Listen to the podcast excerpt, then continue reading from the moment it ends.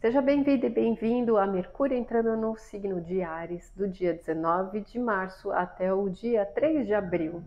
Ele vai passar rapidinho, assim como essa energia. Eu sou Cris Devacante, astróloga há mais de 20 anos do canal Astrologia Guia. Se você ainda não é inscrito, se inscreve aí e ativa o sininho para receber os próximos vídeos. E se você quer aprender e estudar mais, olha aqui na descrição o link do nosso curso aí no Hotmart.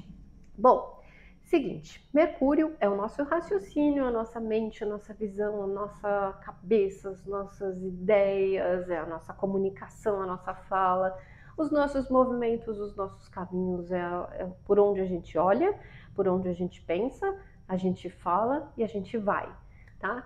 E quando entra na energia de Ares, a gente olha muito para nossa individualidade, para quem a gente é. Então a gente tem ideias únicas, a gente pensa primeiro na gente mesmo.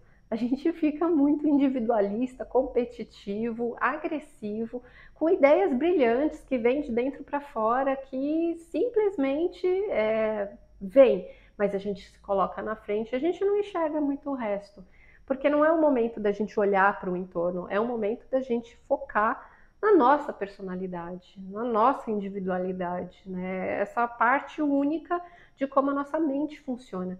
Então ela fica um tanto reativa ao que vem de fora, impaciente, ansiosa, é, se frustra rapidamente, né, intolerante, né, uh, não tem uma, muita pressa, quer experimentar coisas novas, tem uma curiosidade, quer caminhar muito rápido, é, tem uma assimilação muito boa, aprende muito rápido, mas é bateu, levou.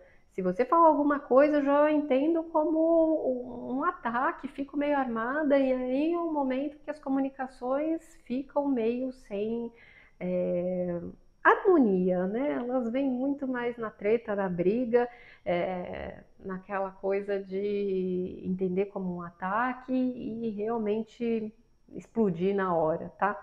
Os caminhos é necessário bastante cuidado também, não só com a boca, que fica atropelando tudo que a gente fala, porque a cabeça está muito rápida e a gente acaba atropelando também né, nas palavras, fala sem pensar, se joga de cabeça. Toma cuidado com os movimentos, porque é quando a gente atropela as coisas e tem uma tendência a pequenos acidentes justamente por conta dessa pressa, né? E a gente nem vai sentindo, na verdade, que a gente vai andando tão rápido, deslizando e passando por cima, que nada mais importa.